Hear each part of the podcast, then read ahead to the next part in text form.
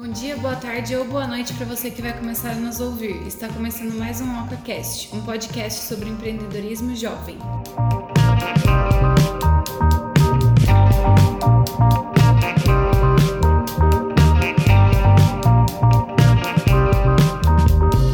Bom, a pauta dessa quinta-feira, ela é bem atual, né? E a gente tem um objetivo um tanto nobre, né, para te conscientizar sobre a publicidade impressa, né? E como esse movimento digital, ele divide o palco com a consciência ambiental da mudança que a gente quer que a gente quer falar hoje, né? E aí para falar assim, tá, mas o que, que exatamente você está falando? Recentemente saiu uma notícia da prefeitura de São Paulo que está é, proibindo, na realidade, a distribuição de publicidade impressa na cidade de São Paulo. E aí o que acho interessante mencionar é que assim, a gente já ficou muito tempo falando sobre ah, porque o digital vai vai substituir o impresso. Depois de um tempo a gente viu que na verdade é, eles existem meio que juntos, né? Existem Sim. momentos onde você usa um pouco mais o impresso, um pouco mais o digital, mas quando veio essa notícia a gente parou para pensar melhor e falou, pera, será que na verdade quem vai fazer essa mudança na forma onde, quando a gente trabalha a publicidade, ao invés de ser um movimento digital, é na verdade a sustentabilidade? Então é mais ou menos esse esse assunto que a gente quer abordar aqui hoje. E aí eu quero começar até falando para vocês, é, Gico e Rê, o que, que vocês acham dessa notícia e de um modo geral sobre essa essa possível mudança daqui para frente. É, eu acho que a gente precisa entender antes que existem empresas que ainda são é, resistentes à era digital, né? Elas não estão inseridas no mundo digital, ou não gostam, ou não sabem, não entendem como funcionam e ainda fazem publicidade impressa, que ainda persiste até essa vida útil da publicidade impressa, seja em revista, outdoor, panfletos e tudo mais. E com essa notícia da Prefeitura de São Paulo, que acredito que vai ser só no, na capital, né? Não é, no estado. Todo. Não, é na cidade. Isso, é na cidade de São Paulo, na capital pode ser que isso impacte um pouco na questão dessas empresas mais conservadoras, né? Então, pelo que eu entendi, não vai poder ter mais a veiculação de anúncios impressos, seja em folheto, é, papeizinhos que eles entregam na rua, até porque a cidade de São Paulo a gente sabe que é muito poluída visualmente, né? Uhum. E tem muito lixo, é, tem muito papel espalhado pelas ruas e acho que isso vai impactar um pouco na diminuição desse, desses resíduos que ficam pelas ruas. Mas acho que o impresso ainda vai continuar existindo apesar de dessas novas leis que estão tentando sanar esses problemas. É, eu acho que de alguma forma tem que começar. Não vai ser aceito para todo mundo ainda. Eu acho que principalmente em São Paulo ainda que a gente vê muito disso, né? Mas eu acho que a gente tem informação aí, né, gente? Então, dá uma lida antes de sair reclamando, sabe? Entende o porquê que tá gerando, tipo, toda essa discussão e por que que decidiram fazer isso, sabe? Porque tem uma história atrás disso. Então, eu acho que vai muito da pesquisa de cada pessoa também, de querer entender o porquê que esse, teve, tá tendo essa mudança, esse sabe? Movimento. Porque é necessário, querendo ou não. Eu vou, eu vou ler aqui a, a, notícia, assim, que eles explicam mais ou menos o que, que é que vai acontecer de fato, e aí depois a gente segue nas, nas opiniões, enfim, mostrando um pouco do cenário também. Sim. Segundo o decreto, caso o infla, infla, infrator seja pego, pode receber uma multa de até 5 mil reais. Após uma hora, se após uma hora ele for flagrado novamente, os fiscais podem dobrar a penalidade. Havendo a indicação de mais um beneficiário ou responsável pela divulgação do produto ou serviço por meio do material publicitário, o auto de multa deverá indicar apenas um infrator, de forma a não autuar mais de um responsável pela distribuição do mesmo material. Haverá também a apreensão do material de divulgação, e o edital ele abre espaço para que o responsável pela operação e não seu operador seja multado. E aí, falando sobre isso, aqui está até um pouco raso, porque não fala exatamente o que pode e o, e que, que, não, não pode. pode. Então, por exemplo, é, eu imagino que a panfletagem na rua, no semáforo, na porta das casas, talvez seja mais voltado para é, esse tipo de publicidade impressa e não necessariamente é, publicidade impressa num geral, no geral, né? tipo a jornal, a revista, é, exato, entendeu? Não. não. não acredito que seja algo voltado nesse nesse aspecto. E aí que entra justamente assim, as pessoas falam assim: "Ah, mas o impresso é legal, você trabalhar com impresso". Eu trabalhei numa numa agência um tempo atrás que a gente trabalhava com trade marketing. Ou seja, a gente fazia ações dentro dos supermercados, a gente entregava, a gente entregava amostra grátis, a gente fazia coisas nesse sentido. E aí realmente era um desafio. Eu lembro que a gente fazia uma campanha é, no meio do, do ano a gente foi para Campos do Jordão e a gente tinha lançamento de produtos, né? E a gente ia fazer toda um, um, uma comunicação. Tudo bem que isso era 2011, nossa, faz tempo. Minha Nossa Senhora. Era muito menos digital do que é hoje. Quase 10 anos. Já. Quase, minha Nossa Senhora. Enfim, 2011 para 2012, é, a gente fazia essa ação e aí a gente tinha, já tinha no estado de São Paulo a lei Cidade Limpa, né? Então as cidades já tinham essas leis e lá em Campos do Jordão também era assim. A gente tinha que tomar muito cuidado com, a gente estava entregando a amostra grátis e a gente tinha que pagar uma taxa para a prefeitura de limpeza da cidade. Né? Porque você, de certa forma, está entregando alguma coisa gratuita que vai ser descartada e as pessoas podem não ter a responsabilidade de jogar no lugar certo. Então, já naquela época, que faz um tempinho, você já tinha essa. E assim, não era nem dentro de São Paulo. Dentro de São Paulo, esse movimento começou antes. Sim. Né? Eu lembro que o meu pai, ele tinha uma padaria lá na, no Tatuapé e ele teve que, enfim, mudar toda a comunicação visual da frente da loja, porque teve uma lei, agora não vou lembrar exatamente qual foi o ano, mas faz bastante tempo, eu devia ter uns 11, 12 anos, que teve a lei Cidade Limpa também lá, ou alguma coisa que proibiu outdoor, proibiu é, fachadas de loja com não lembro agora o número todo, com todo com muita comunicação visual. Sim. cartazes também não, não podiam mais ser divulgados para fora da loja sim. só do lado de dentro. Então você e você podia ser multado por isso porque a cidade ficou feia com tanto anúncio tanto outdoor buzzdoor todos os lugares tinham anúncio. Hoje quando você vai em São Paulo você consegue ver a cidade né? Antigamente você não via a cidade, você via um monte de anúncio, anúncio, cartazes, era é, horrível. Eu lembro de quando eu era pequeno, é, principalmente naquela parte onde tem a, a USP ali, onde é a, o campo da USP. E, é na, e agora na tem aquela, Isso, no Marginal Pinheiros, que agora tem aquela parede de vidro, né? Sim tinha muito outdoor ali. Então era outdoors e outdoors seguidos, Sadia, um monte de empresas famosas anunciando ali e eram outdoors sequenciais. Sim. E naquele muro todo de concreto tinha cartaz colado e divulgação de um monte de coisa e realmente deixava a cidade feia, feia. porque você prestava atenção naquilo, né?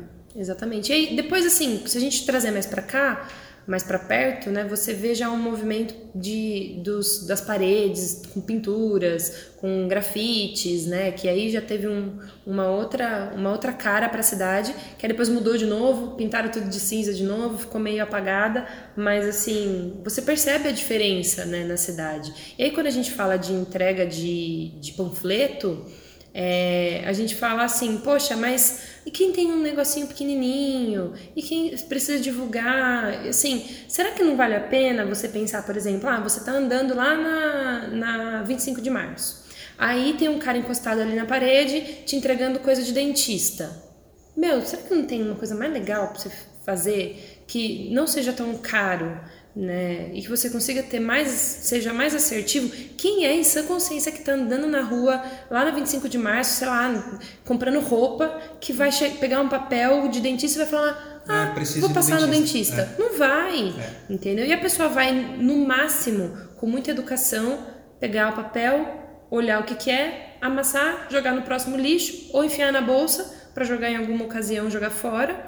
Ou, na jogar... pior das hipóteses, jogar no chão. Exatamente. Que aí é, eu acho que entra naquilo que você colocou. Você colocou na pauta Sim, essa parte? Então, a gente eu achei uns comentários já. sobre essa, essa onda né, que está acontecendo aí. É, mas, é... gente, eu acho que.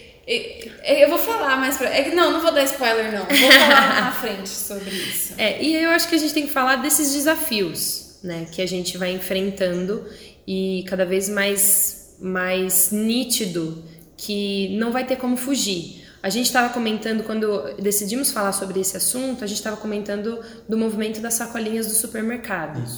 Que eles tiveram uma época aqui em São Paulo que eles retiraram. Ah, agora tem que pagar. pessoal ficou louco, ficou puto, ninguém quis, voltou de novo. Agora tem alguns que eles preferem conscientizar se você realmente precisa de sacolinha. Então, eles já mudaram um pouco o formato e eu, por exemplo, dificilmente eu entro num mercado onde as sacolinhas estão à sua disposição o número de sacolinhas que está ali é menor. Normalmente eles instruem os caixas a colocar menos sacolas ali na, na à disposição para as pessoas não pegarem Sim. demais. Até sacolas com materiais é, mais biodegradáveis, né? É, mas mesmo assim, assim, já tem estudos que demonstram que mesmo essas sacolas que dizem que são biodegradáveis ainda não são. Porque existe tecnologia, por exemplo, para sacolinhas de feitas de como é que é o nome? De, de mandioca, de produtos que realmente são biodegradáveis, mas ainda não está no mercado 100%, assim. Então, levando em consideração esse tipo de demanda, é, as pessoas demoram muito mais para poder se acostumar com uma mudança dessas do que hoje em dia a gente precisa dessas mudanças, a, da agilidade que a gente precisa dessas mudanças. É, é, é, eu vejo isso como ondas, igual a Renata falou, uhum. é uma onda, né? Começou em São Paulo a onda das sacolinhas, aí as pessoas viram que não não conseguiriam, né, usar e usar caixas de, de papelão para levar os produtos para casa, às vezes por preguiça, às vezes por comodidade, porque já estão acostumados com as sacolas, uhum. e aí pararam, né? Aí agora vou, começou lá no Rio de Janeiro. O Rio de Janeiro está começando com essa onda de novo de cobrar pelas sacolas, não deixar elas mais expostas e a pessoa usar a sacola retornável e tudo mais. A mesma coisa dos canudos, descartáveis, uhum. etc. E agora essa questão da, da, da publicidade impressa. Eu acho que é mais uma questão de as pessoas começarem a pensar num determinado momento que aquilo ali está impactando o meio ambiente, mas na questão já da urgência, uhum. porque isso está acontecendo, a gente precisa mudar. Aí depois que está todo mundo dentro da ideia, as pessoas começam a pensar, pô, mas dá muito trabalho, eu não quero mais. É. E por que, que a gente não volta para aquilo que já estava mais confortável, sabe? Acho que o primeiro contato com essas notícias gera muita revolta das pessoas, né? Sim. Tipo, a sacolinha hoje em dia, se a gente vai em algum mercado que não, não tem ou você tem que pagar, a gente sabe lidar bem já é. Bom, pelo menos aqui não tem mais tanta notícia sobre, né? Mas acho que se tiver as pessoas vão se revoltar do mesmo Mas jeito. é que antigamente eles tinham medo, por exemplo, ah, se eu cobrar, eu, dono de mercado, cobrar a sacolinha, ninguém mais vai vir comprar no meu mercado é, por causa disso. e não é assim, entendeu? Bem. Se você vai em atacadista, por exemplo, é normal não ter sacola. É normal eles disponibilizarem caixas de papelão. Então alguns, alguns é, mercados já fazem isso. É. Eu só acho que as pessoas precisam tirar do vocabulário, tipo assim, eu nunca vou me acostumar com isso, Sim. sabe? E, gente, a gente se acostuma. É, e é uma questão egoísta, até porque, é. porque, tipo assim, você tem o senso de urgência e o desespero de que, nossa, uma sacolinha no oceano demora 500 anos para Nunca se degradar. Nunca se decompõe, mata os animais e tudo mais. Então você começa com essa ideia, implanta na cabeça das pessoas o impacto que isso causa no, no meio ambiente, mas depois as pessoas começam a olhar mais para o próprio umbigo só. É. Porque, ai, se eu. É, mas eu não tenho sacolinha, eu vou ter que gastar mais dinheiro comprando saco de lixo, porque eu uso sacolinha para usar no lixo. E, Ou então eu vou ir e voltar mais vezes no carro para. Pra pegar minhas compras. Pegar minhas compras. E tipo, coisas que, que não fazem sentido na minha cabeça, é que, por exemplo, canudo. Você compra aqueles canudos tipo de metal, né? Não sei, tem vários. E, meu, você vai comprar uma vez e vai durar, entendeu? Tipo, sacolinha você for comprando todas as vezes. E, tipo assim, tem as sacolas também aqui nos mercados, né? Tipo, e é super barato, sim. E barato assim, né? Que é durável se uhum. for pensar. Sim. Então, tipo. É porque sai tira do conforto coisas, delas, né? entendeu? É, e é, é exatamente esse o problema. Porque o conforto do, de você pensar, e aí eu tô falando do, do, do dono dos pequenos negócios que pensam, por exemplo, na panfletagem em si como uma estratégia. Uhum. Salvo raríssimas exceções, não é uma estratégia. É uma medida provisória. É. Puta, preciso divulgar. O que, que é mais fácil? Pego um papel, coloco uma arte ali, coloco que eu, o meu serviço, imprimo um mil e mando entregar nos lugares. Sim. Não é uma estratégia. Na maioria das vezes, não é eficaz. E às vezes é uma coisa que também sai mais barato. E tipo, por exemplo, na papelaria a gente fez uma época, no, quando abriu a papelaria, né? Porque ninguém. Eu também não sabia desse, desse mundo social, mídia social e tal. E daí a gente fez E, tipo, o moço mesmo que, imprimi, que, que fez. Já né? montou a arte, Ele já já montou a arte e fez tudo, entendeu? É. Normalmente então, é barato. sendo mais barato. mais fácil. E justamente assim, não exige tanta estratégia. Você fala, ai, qual é a minha estratégia? Obviamente, É. quando a gente está falando de entrar nas mídias sociais e de você usar isso como uma oportunidade, a gente está falando de algo mais estratégico. Você tem que saber o que você vai publicar, você tem que tem regras, enfim, você tem que aprender um pouco mais. É muito diferente de você falar o que, que você faz, mandar imprimir e entregar por aí. Então, por exemplo, é, aqui só, só para a gente falar de alguns desafios do impresso no geral, por exemplo, como que os jornais e revistas eles vão continuar relevantes no digital? A gente já tem alguns exemplos Acho que, a maioria deles, né? que estão tentando sobreviver ou estão re- repensando os seus formatos, né? Mas ainda assim eu vejo, por exemplo, a assinatura virtual é, é- é estranho, porque por exemplo eu assino uma revista, mas eu não recebo nada em casa. Eu assino, eu tenho que entrar no aplicativo, por exemplo, para ler, ou eu tenho que entrar no site e ler. Então você tem, por exemplo, de um lado o bloqueio do, de você ler uma quantidade de notícias gratuitas por mês, Sim. e por um outro lado, você tem uma assinatura que é só para você poder usar algo a mais. Então eu ainda acho que é é um negócio mais complicado. É diferente, por exemplo, da assinatura de algum streaming. Você tem um conteúdo que é exclusivo, você tem alguma coisa. Às vezes a notícia por si só, a pessoa não está tão interessada, entendeu? Então, assim, acho que é um- uma coisa meio difícil de, de dizer se como que eles vão fazer algo muito legal para poder sobreviver no digital. É. É, até mesmo na questão da publicidade, que nem a gente estava comentando antes da, da pauta, é que os anúncios em jornais e revistas, eles podem ter uma vida útil mais longa. Mas se eles eh, se esses materiais, jornais e revistas, continuem em locais de acesso às pessoas, que nem consultórios, é, sei lá, qualquer Sim, estabelecimento escritório, que tenha. Isso, lugar etc. onde você consegue. Mas assim, quem é que garante para a sua empresa de que o anúncio que você fez vai continuar relevante depois de um tempo, né? Seja um anúncio de um carro, talvez você lançou um carro e um ano depois tem um seu anúncio ainda numa revista, num consultório qualquer, e alguém seja impactado por ele, entendeu? Ou então, quem garante para sua empresa que o seu público-alvo esteja lá naquele determinado momento e vai ser impactado com o seu anúncio e vai comprar a sua ideia, entendeu? Então é muito difícil. É, a- o, o digital hoje em dia ele tem muito mais vantagens de você segmentar e falar diretamente com o seu público, diferente do impresso, que você pode falar com todo mundo e você não sabe quem, se o seu público está ali, se ele vai comprar. Exatamente. Você tem. Você pode colocar ele ali, você fala, ah, mas eu tô falando na revista certa, mas eu tô. é, o público da revista é ok, o público do jornal é ok. Ou até mesmo, por exemplo, é, se você tá num evento e aí, por exemplo, ah, eu tava no RD Summit e os, os stands lá, eles entregavam um material impresso para mim, um catálogo, um, um panfleto explicando sobre alguns produtos, ou alguma coisa assim. Poxa, eu tava interessada, mas quem garante que eu não conseguiria captar essa informação online Sim. também? É, um exemplo também legal é a da Capricho. Ele, eu assinava Capricho quando era adolescente, assim, né? E daí teve uma mudança muito rápida para revista online.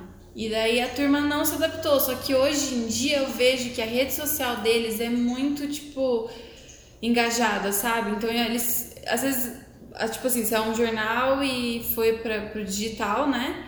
E às vezes não, a sua estratégia pode mudar também, tá tudo bem isso, sabe? Tipo, eu vejo que eles estão estão muito em alta, assim, em post e tal, levando pro site. Então é legal que, que não, não morreu, sabe? Tá É, ali. Se você fizer uma estratégia legal, não morre. É. Por exemplo, a, eu, tenho, eu tenho por mim de que o podcast do Café da Manhã, que é da Folha de São Paulo, é, vai se tornar muito mais relevante do que a própria Folha, Sim. Sim. como jornal. É, é você não se prender naquilo, tipo, eu vou sempre ter que ser um jornal. Não, entendeu? Tem tantas coisas hoje em dia que você pode explorar pra ver qual que o seu Se público. reinventar. É, então. Não se prende, não é. Eu Exato. acho que o segredo é não se prender naquilo que você sempre E outra, foi. não tá na pauta ali, mas a gente conversando, eu pensei de que talvez você vê a publicidade impressa hum, e vê ela de uma forma que você consiga estender a vida útil dela. Por exemplo, você vai fazer um, um panfleto, coloca atrás alguma coisa de que a pessoa consiga anotar. Às vezes a pessoa precisa de um papel que, tá na, que não tem na bolsa, Ou então você fazer um catálogo, uma revista e tudo mais, que a pessoa possa utilizar ela de alguma outra forma. Né? É. Então pensar uma publicidade impressa de que ela seja útil para quem ela está recebendo e não seja descartável. Inclusive tem papel hoje em dia que você planta ele, né? Você põe ele na terra e ele brota. Sim. Então assim, tudo bem, meu, para fazer isso daí com certeza deve ser muito mais caro né, do que um, um, um, cartaz normal, alguma coisa assim. Mas, meu, isso, isso vai Tem começar a ficar coisas, mais acessível né? também, né? Imagina, por exemplo, um folhetinho de mercado. Às vezes, eles é, podem ter lá, tipo, quatro páginas, né, que é o, o normal, folheto normal. O tabloide, e né? na última, ela pode colocar, tipo assim, anote aqui as suas listas, a sua lista de compra. É. Pronto. Já está um pouco mais útil né? Já tem um motivo para A pessoa existir. pode anotar ali as ofertas que ela gostou, que ela pode comprar e vai no mercado e leva o folheto junto, entendeu? Uhum, aumenta um pouco a vida útil dele. Não, Exato. não resolve 100% do problema, mas torna-se menos inútil. É, não é descartável, a pessoa... a pessoa... não vai receber e já vai jogar fora, entendeu? Exatamente. Jogar no chão. É. Exatamente. E aí, só é, para finalizar com o, com o exemplo que eu estava dando do RD Summit, é, a Hug, que é uma plataforma de chatbot, ele não entregou nenhum material impresso para mim, né? E eu até perguntei, né, para eles por que, que eles não entregaram. E eles falaram: não, olha, é, você já tem o nosso canal, porque a, a minha experiência com eles lá foi via chatbot. Então eles me deram um link, o menino me adicionou no LinkedIn, me mandou um link e eu fiz uma experiência ali via chatbot. Sim. Então eles já tinham todos os meus dados e eu já tinha todas as informações que eu precisava. E o site dele já tem todas as informações. Então, assim, ele falou: olha, a gente optou por não fazer nada impresso nesse ano, porque a gente sabe que você vai olhar ali na hora, vai levar para casa tal, mas depois você vai jogar fora. Você não vai ficar com aquele papel Sim. por muito tempo. E eu achei muito legal, assim, na verdade foi até inesperado para mim, porque eu não tava esperando que eles, tipo, tivessem, porque eu fui pedir inclusive, sabe? Porque eu tava recebendo os materiais de todos eles e eu normalmente eles já me entregavam um catálogo ou um, enfim, um panfleto explicando como é que funcionava. E eu falava, nossa, esse daqui não me entregou ainda, deixa eu perguntar. Ele, ah, a gente não, não, não fez nenhum é. esse ano. Eu achei muito interessante. Falando um pouco das oportunidades, né? A gente já mencionou durante o episódio, mas eu acho legal a gente já deixar meio claro que isso pode ser mais do que o, o movimento digital que a gente vem fazendo de uma forma mais devagar, vamos dizer assim. A gente não tem tanta pressa para falar, olha, você precisa ser digital. Você, a gente não tem tanta urgência, mas o meio ambiente tem essa urgência. Uhum. Então, talvez seja uma oportunidade para você reinventar suas ações de marketing e pensar, poxa, eu vou fazer um material impresso só para alguma coisa é, urgente, realmente necessário. Se não é lei na sua cidade igual é em São Paulo, você pode repensar e falar, pá, eu estou gastando dinheiro fazendo um, fazendo um, um, um folheto falando sobre algum produto em específico, algum lançamento, mas assim, se eu não, não tenho a oportunidade de fazer, como o Giovanni mencionou, de usar isso de uma forma mais criativa, será que eu preciso mesmo fazer? Eu acho que é um, uma boa oportunidade para você Sim. repensar, né? Sim. E aí, é, ter esse salto que vai acabar impulsionando o digital, que é uma das coisas eu acho mais importantes é, para a gente, enquanto é, cidade desenvolvida, país desenvolvido, a gente precisa estar tá com um pé melhor no digital, uhum. né? A gente precisa aproveitar melhor, entender melhor como funciona o digital, seja para nossa carreira, para o nosso dia a dia de trabalho, enfim, seja para nossa empresa. Eu acho que é um bom, um bom momento para você quebrar suas barreiras, como a própria Renata estava falando, né? De tipo, ah, não, vou falar que eu nunca vou me adaptar. É. Meu, se você não se adaptar, vai ficar para trás em algum momento. Uhum. E talvez este seja um sinal dessa desse movimento de que você vai ficar para trás se você não fizer nada. Bom, eu tava dando uma olhada, né? Eu achei alguns comentários lá na página do Publicitários Criativos, que eles fizeram publicação sobre a, a nova lei, né? E eu achei uns comentários legais para comentar aqui, ó. Teve um que foi assim, ó. Existem ainda casos em que a única e melhor estratégia é o panfleto, e quanto à poluição, isso não é culpa do panfleto, da empresa ou de quem entrega, e sim de quem pega e não descarta da forma correta. Hashtag paz. Então, Eu achei interessante esse comentário porque, assim, é... mesmo a gente descartando da forma correta, a gente não sabe aonde vai esse Exato. lixo, né? Exato. Ele pode estourar no meio do caminho e pode se tornar o lixo da rua. Então, assim. Ou até o, próprio caminho normal dele seja é, despejado no oceano, por é, exemplo. Exatamente. Exatamente. Então, Só que assim. Nossa. É. É complicado é. esse comentário. Assim, é, tirando. Eu pensei aqui nesse comentário enquanto a gente estava procurando, de que, meu, você não pode é, se eximir da culpa. Então, quem faz a publicidade, quem imprime e quem recebe todas as, todas as três partes têm corresponsabilidade no processo. Então você não pode simplesmente colocar na arte e no seu, no seu panfleto, entregar ela ah, com o dizer de que, tipo assim, não é. Não jogue em não vias jogue públicas. Em vias públicas, né? Tipo, descarte no, no é. local correto e acabou. A sua culpa não parou aí. A sua responsabilidade tem, vai além. Entendeu? Vai além. Então, tipo, é o nome da sua empresa que vai aparecer caso seja encontrado no rio, caso seja encontrado no oceano. Entendeu? É, então não pode pensar dessa forma de que, ah, só porque eu fiz a arte, eu imprimi e quem descartou errado foi outra pessoa, eu não tenho culpa? Não, não. parou aí, entendeu? Não funciona. Tá todo mundo junto. Não nessa. funciona assim, e esse é um pensamento de que a, a pessoa não para para prestar atenção de que o lixo não é um buraco negro que você joga no lixo e sumiu. Exato. O lixo continua aqui na Terra entendeu? Então, assim, as pessoas precisam parar para pensar nisso exatamente. Então, assim, ah, mas eu faço a minha parte. É óbvio, quando, quando eu, assim, essa semana, se não me, acho que foi faz uns dois dias, eu andando na rua aqui em Jundiaí e vi um cara jogando uma latinha pela janela do carro.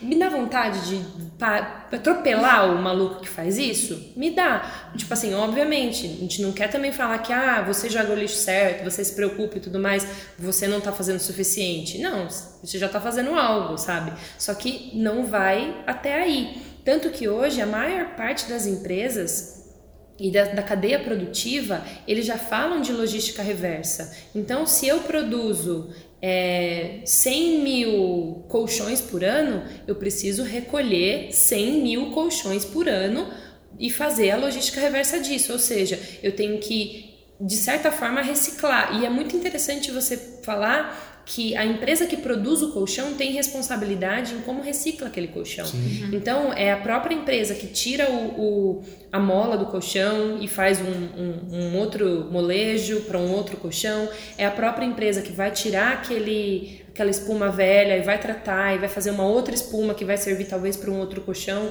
ou para um, um, outro tipo de estofado. Então, assim, já existem movimentos como esse e eu me lembro que até a, a Phuket, que faz meias, aquelas meias fofinhas, Sim. eles fizeram durante um período, eu acho que se duvidar até hoje ainda funciona, porque eu não acho que é uma ação, eu acho que é um projeto, né, um, uma mudança de, de, de, de forma de trabalhar, que você pode entregar meias velhas, roupas velhas, peças rasgadas e tudo mais, para eles poderem é, pegar todas essas peças e fazerem, fazer cobertor. Então eles fazem cobertores para poder doar para quem precisa, né, para pessoas, enfim, para instituições ou para moradores de rua. Então assim, quem além das pessoas que produzem tecidos não tem a capacidade de pegar um tecido velho, uma meia sem par, uma meia perdida e produzir um outro tecido. Então, eles têm responsabilidade, muito provavelmente é por causa dessa logística reversa que eles precisam falar: ah, eu produzo é, mil toneladas de, de meias em tecido, então eu preciso revisar mil toneladas de tecido, Sim. seja meia, seja calcinha, seja, enfim, Sim. entendeu? É tecido, então a gente precisa trazer isso de volta. Então, a mesma, o mesmo pensamento eu acho que tem que ser feito para quem produz material impresso. Uhum. Seja a gráfica, seja a empresa que produz. Ah, você produziu material impresso? Você tem que recolher material de papel também e fazer uma logística reversa aí Sim. e fazer alguma coisa com esses materiais. Bom, teve mais dois comentários daí são legais, que um é assim, ó. Já já teremos abordagens melhores e até mais eficientes. Um excelente momento para reinvenção. E daí uma pessoa comentou nesse comentário e colocou: é para isso que nós publicitários nos capacitamos, reinventar até mesmo onde vivemos. Eu achei bem interessante que isso. A gente falou sobre é pensar melhor na sua publicidade impressa e como ela pode ser útil para quem está recebendo, né? É, e, e, daí voltando no primeiro, né, que ela falou, existem ainda casos que a única e melhor estratégia é o panfleto. E já tem opções, né? Igual a Gisele falou da, da plantinha. Eu vi, eu vejo bastante recebidos das blogueiras assim, né? E eu vejo que várias marcas já estão fazendo. Porque às vezes você tem que explicar o seu produto e tem que ser um papel ali, né? Sim. E daí várias marcas já falaram, já fizeram esse panfleto de, de sementinhas e tal. E é bem legal. Deve ser mais caro, mas eu acho que assim, com essa onda que a gente fala, né? Eu acho que vem várias opções aí mais baratas também. E é justamente o que a gente estava falando. Quando o papel ele faz parte da estratégia, uhum. ele obviamente vai ficar uma produção mais cara. Se eu estou fazendo uma caixa de papel, né, para poder entregar para alguém em alguma coisa nesse sentido, eu vou precisar usar o papel. Então, assim, faz parte da estratégia. O que eu, eu acho que daqui para frente o público não vai mais admitir é a produção de papel para algo inútil, Exato. entendeu? Algo que não tem estratégia nenhuma. A gente não está querendo dizer que, meu, ah, beleza, pode ser que a única ou a melhor estratégia é o panfleto. Aí, como a Renata falou, existem alternativas dentro de um próprio papel, entendeu?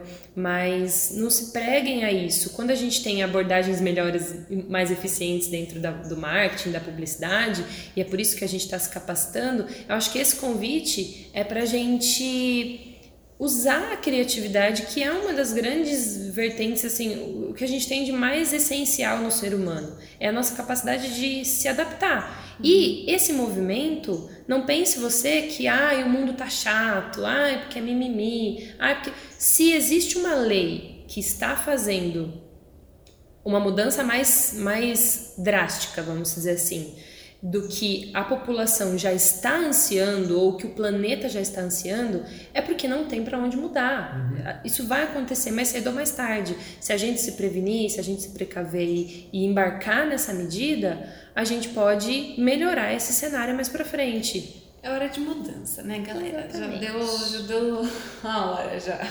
Bom, vamos pro Dica Doc? Bora.